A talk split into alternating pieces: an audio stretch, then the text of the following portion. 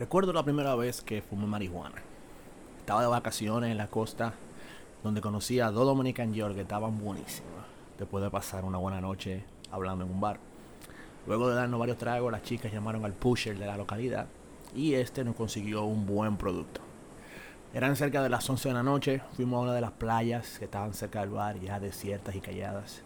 Eh, solo se podían oír las olas ir y venir, la luna estaba afuera, grandota y las estrellas brillaban, no había una nube en el cielo. Y aquí entre nos, yo estaba esperando el high de mi vida. Una de las chicas me enseñó a enrolar y me recordó que siempre se pasa a la izquierda con dos golpes o lo que se conoce como puff puff pass. Aún recuerdo el olor a mota, el humo y el picorcito en los ojos. Le di al blond mis dos primeros jalones y sentí sentí absolutamente nada. Comencé a toser como un desquiciado, miré a mi alrededor, viendo como las dos chicas disfrutaban su high y seguían fumando.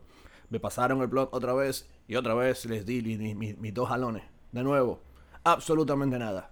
Las chicas disfrutaron una buena noche en las estrellas mientras a mí me tocó cuidarlas y sentir una sensación arenosa en mi garganta. Mi mente más lúcida que de costumbre. Sin hambre, sin conversaciones estúpidas, sin ver colores, sin nada. Regresé a casa con un sentimiento de desperdicio y esa noche prometí no volver a tocar la marihuana otra vez. Y gracias a Dios he cumplido esa promesa. Para otros la marihuana es un tema difícil, controversial, ya que estamos hablando de una planta, algo natural, algo utilizado en medicina, una droga considerada recreativa que no le hace daño a nadie. Hablamos de un tema espinoso en la palestra pública, ya que muchos consideran que si la marihuana fuera legal, habría pocos casos de contrabandismo, arrestos, usos clandestinos, etc. Alegan que si la legalización funciona en Estados Unidos, también puede funcionar en Latinoamérica. Pero la verdad es que hay muchas cosas que no se dicen sobre la marihuana a nivel neurológico, a nivel fisiológico, etc. Para los cristianos, el tema se reduce o se simplifica a responder una simple pregunta. ¿Son las drogas malas? Sí, pero cuando nos preguntan para atrás, ¿por qué? Muchas veces no sabemos responder ni tenemos un argumento sólido, sea científico o teológico, con respecto a la misma. Por eso en esta ocasión queremos que te unas a este 420, donde hablaremos sobre Dios y la marihuana. Soy Gabriel López y sean bienvenidos a este episodio de The Locker Room Talk Show en su Last Dance que va a comenzar right now.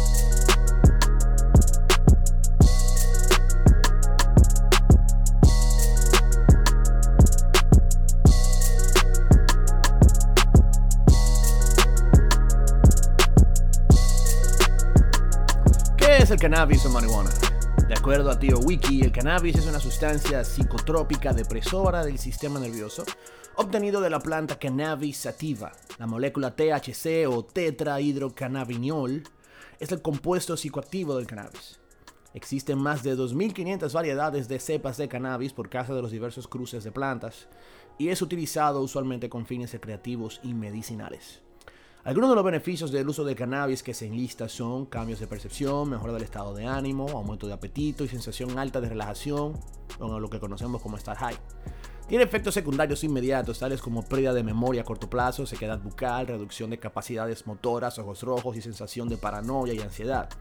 A diferencia del comentario común de que la marihuana no es adictiva, de hecho, existe un 8% de usuarios de marihuana que desarrollan adicción. Los antiprohibicionistas apelan al leve nivel de efectos secundarios luego de un periodo de abstinencia de esta droga, presentando cierto nivel de autocontrol al momento de usarla o dejarla. Existen estudios de investigación realizados en los cuales presentan resonancias magnéticas del cerebro con respecto a usuarios de marihuana a largo plazo.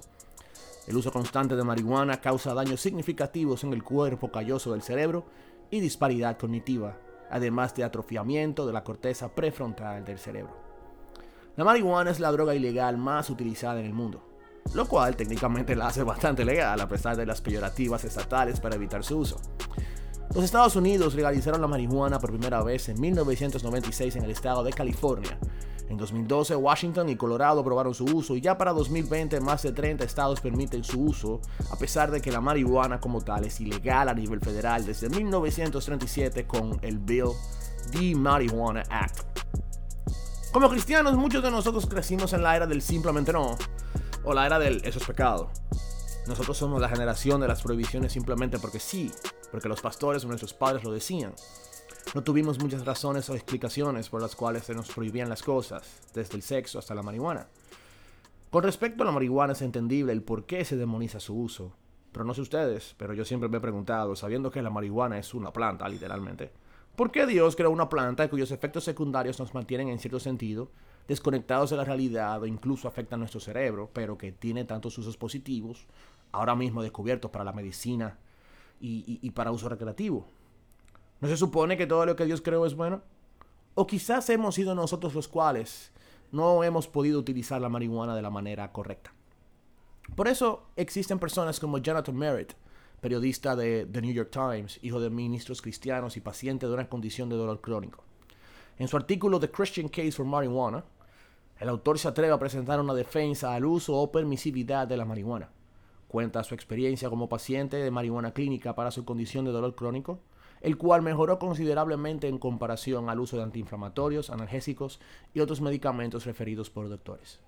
La realidad de los efectos de salud y analgésicos para condiciones de salud crónica y de envergadura ha hecho que muchos cristianos alrededor del mundo comiencen a cuestionarse si el espectro moral alrededor de la marihuana debería cambiar, así como la ciencia ha podido aplicar su uso para mejorar la vida de miles de personas a través de la medicina alternativa. Pastores, líderes, personalidades mediáticas cristianas, muchas de ellas anónimas, han declarado de, de sus luchas con diversas enfermedades, tanto fisiológicas como mentales y cuentan cómo el uso de marihuana medicinal ha mejorado sus vidas en comparación a otros medicamentos. De hecho, el caso más visible de todos es el del pastor Craig Gross, el polémico fundador de la iglesia Triple X, eh, lo que escribieron la, la, Biblia Jesus Loves Porn Stars, el cual luego fundó también la compañía Christian Cannabis. Con esta nueva y disruptora iniciativa, Gross pretende crear la conversación incómoda que el pueblo de Dios necesita con respecto al uso de marihuana medicinal y sus beneficios. Eh, Jonathan Merritt, en su artículo New York Times, presenta esta tesis a su posición y abro cita. Estados Unidos está enfermo y el llamado cristiano a la compasión obliga a los fieles a actuar. Más de 100 millones de americanos sufren de dolor crónico y enfermedades relacionadas, y en muchos casos las mentes más brillantes de la medicina no saben cómo actuar. Para batallar estos males se les ha recetado a los americanos antidepresivos que alteran la mente, analgésicos altamente adictivos, opioides y toda una variedad de sustancias legales con listas de efectos secundarios tan largos que parecen un monólogo de Saturday Night Live. La ética cristiana les ha enseñado a los fieles por años que ellos deben tener un rol activo en velar por las necesidades de los enfermos. El Nuevo Testamento repetidas veces comanda a los creyentes a sanar a los enfermos, una acción que toma alta relevancia en el ministerio de Cristo en los cuatro evangelios. De hecho, en una de las parábolas de Jesús más famosas, en Mateo 25, Cristo coloca la capacidad o fracaso en cuidar de las enfermedades de los demás como uno de los criterios por los cuales Dios juzgará a los vivos en la vida eterna. Y por lo menos en una ocasión, el apóstol Pablo, quien escribió la mayoría del Nuevo Testamento, anima a su discípulo Timoteo a usar una sustancia potencialmente perjudicial para, por causa de su salud y bienestar. No beba solo agua, Pablo escribe en 1 Timoteo 5:23 pero usa un poco de vino por causa de tu estómago y tus frecuentes enfermedades. Cierro la cita. Ya aquí entramos en el tema del área gris y de la libertad cristiana. La realidad es que vivimos en una era de la historia en la que, así como las enfermedades se han vuelto mucho más agresivas, la ciencia ha avanzado bastante con respecto al buen uso de los recursos científicos. Dual Community Church, una de las pocas iglesias que he visto que han presentado un statement con respecto a la marihuana en el contexto de la iglesia local, presenta esta posición. Ellos reconocen que cada tema y cada condición de cada persona es absolutamente compleja. La salud es compleja.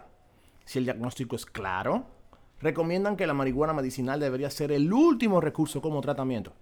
El paciente y oveja debería ser lo más claro posible con sus líderes al tratar el tema. Y definitivamente los líderes deberían comenzar a investigar el tema en cuestión.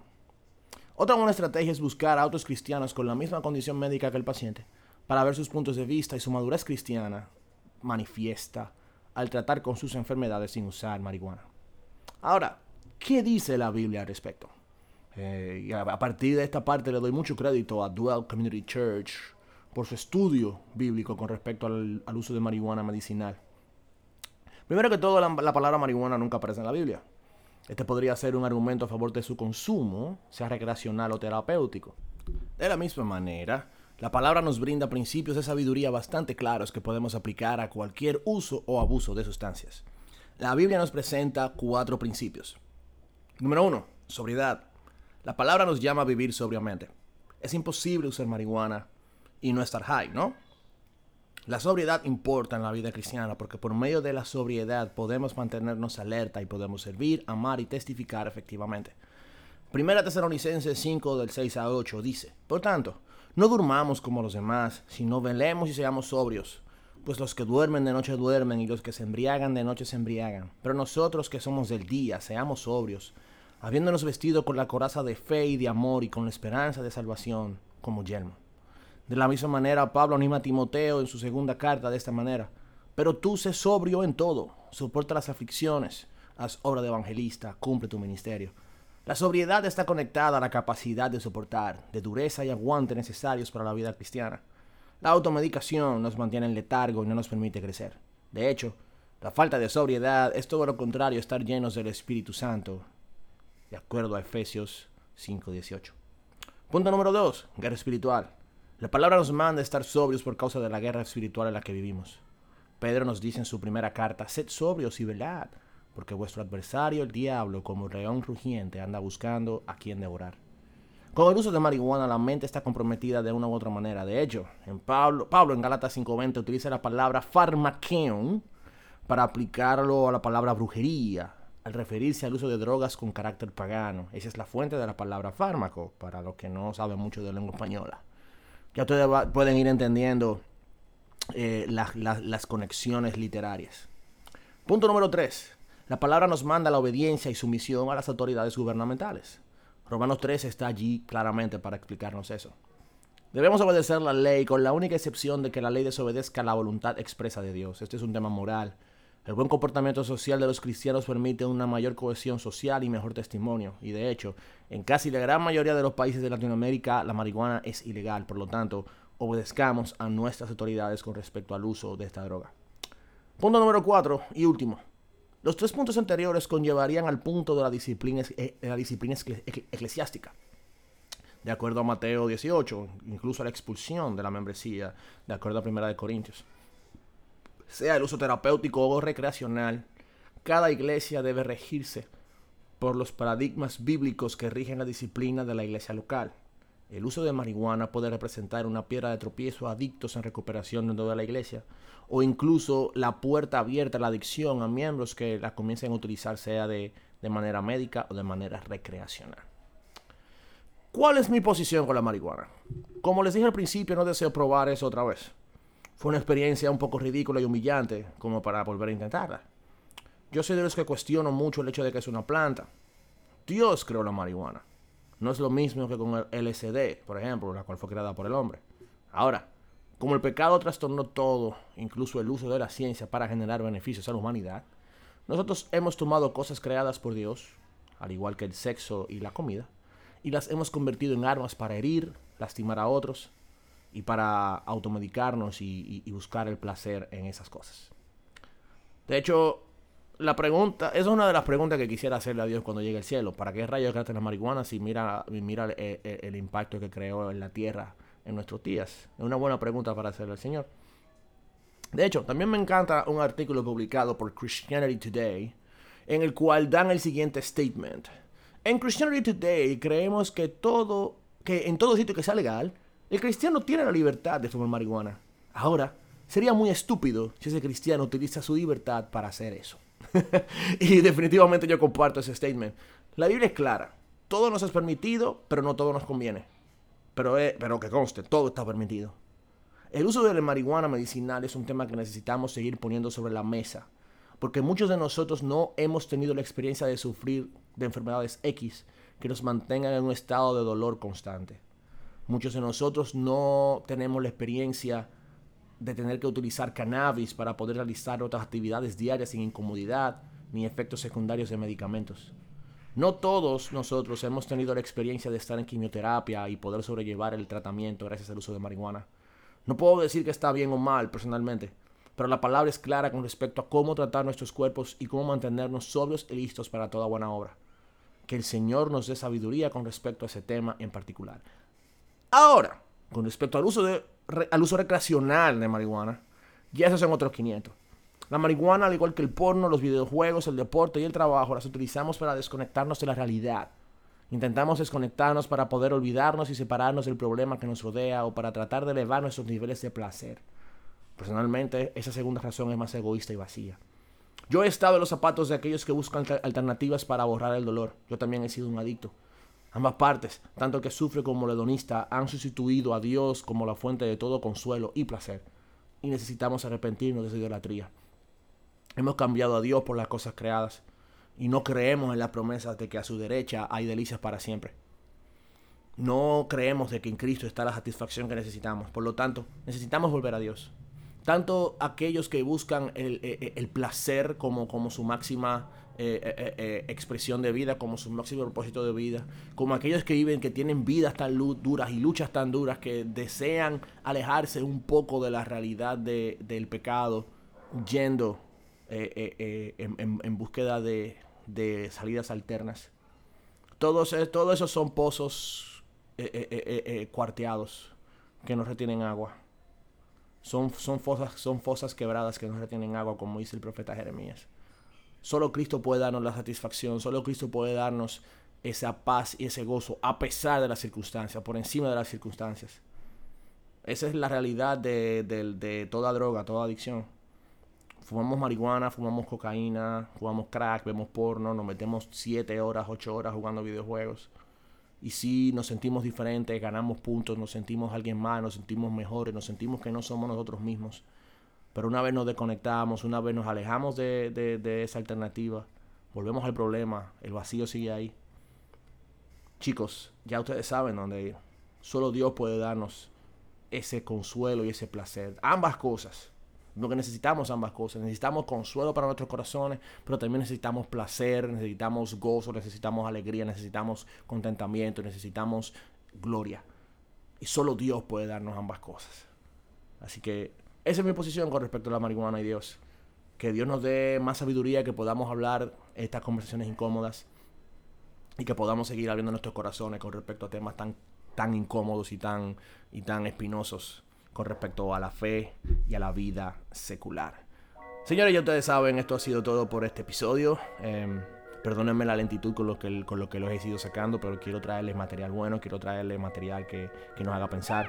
Ya ustedes saben, síguenos en nuestro Instagram, arroba, arroba The Locker Room Talk Show. Por ahí vienen nuevos invitados, por ahí vienen nuevos temas, así que manténganse conectados con nosotros. Síguenos en nuestras plataformas de streaming, en Spotify, Apple Podcasts, Google Podcasts, Amazon Prime, Breaker y Anchor. Ya ustedes saben chicos, eso ha sido todo por esta ocasión. Mi nombre es Gabriel López y nos vemos en una próxima entrega de The Local Room Talk Show. Chao, chao.